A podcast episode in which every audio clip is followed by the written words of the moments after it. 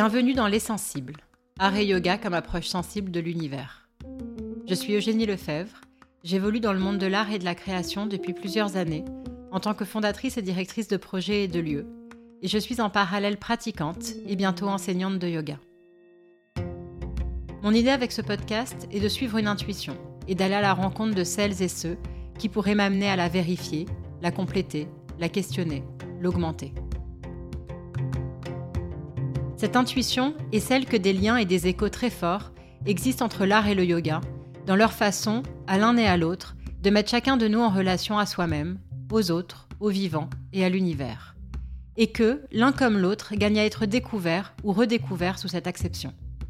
Non pas comme un sujet esthétique, réservé à certains d'un côté, et une pratique de développement personnel plus ou moins mystique de l'autre, mais comme des propositions et des lumières ancestrales et puissantes sur notre relation au monde.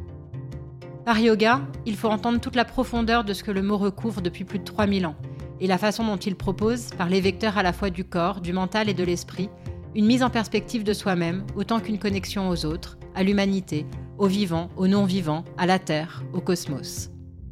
Par art, s'entendent toutes les formes de création artistique, des arts plastiques au spectacle vivant, à l'architecture, l'écriture, le design, etc.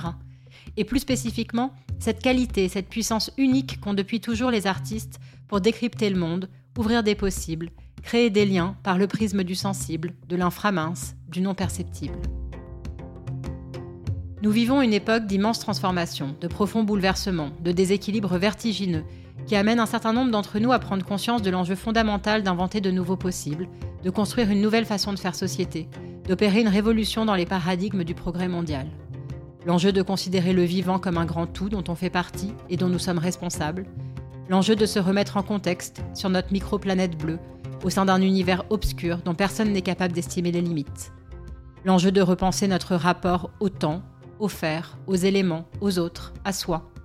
La possibilité d'accepter la part d'inconnu de ce monde qui nous dépasse, l'enchevêtrement du spirituel et du philosophique, au scientifique, à l'écologique et au matériel. Dans la complexité de ce contexte, quelles lumières peuvent apporter l'art comme le yoga? Comment est-ce que les artistes parviennent à saisir la complexité de ce qui nous entoure et à lui donner sens ou forme? Qu'est-ce que les artistes activent comme fonction sensible, empathique avec leur milieu pour être capables d'une si fine perception? Qu'est-ce qui est du domaine de l'intellect, du domaine scientifique, du domaine du ressenti, du domaine de l'intuition? Est-ce que cela s'apprend, s'entretient et se développe? Est-ce que le yoga ne serait pas une façon de nous mettre sur cette voie pour acquérir progressivement cette extra-sensibilité? Qu'est-ce que les artistes et les créateurs ont à nous apprendre à la fois dans notre relation à nous-mêmes, dans notre relation aux autres humains, aux autres vivants, notre relation au cosmos et à l'infini du temps et de l'espace? Mais aussi quels sont les liens historiques entre l'art et le yoga? Pourquoi certains parlent même des yogis comme d'artistes? Quelles influences ont-ils eu l'un sur l'autre hier et quelles influences ont-ils ou pourraient-ils avoir aujourd'hui ou demain? C'est animé de toutes ces questions que je pars rencontrer des artistes, des philosophes, des curators, des penseurs, des yogis, J'aborderai avec chacun d'eux des angles et des questions différentes, explorerai certaines fois davantage le champ de l'art et d'autres fois celui du yoga.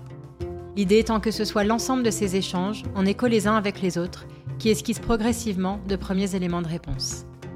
Je vous souhaite une bonne écoute.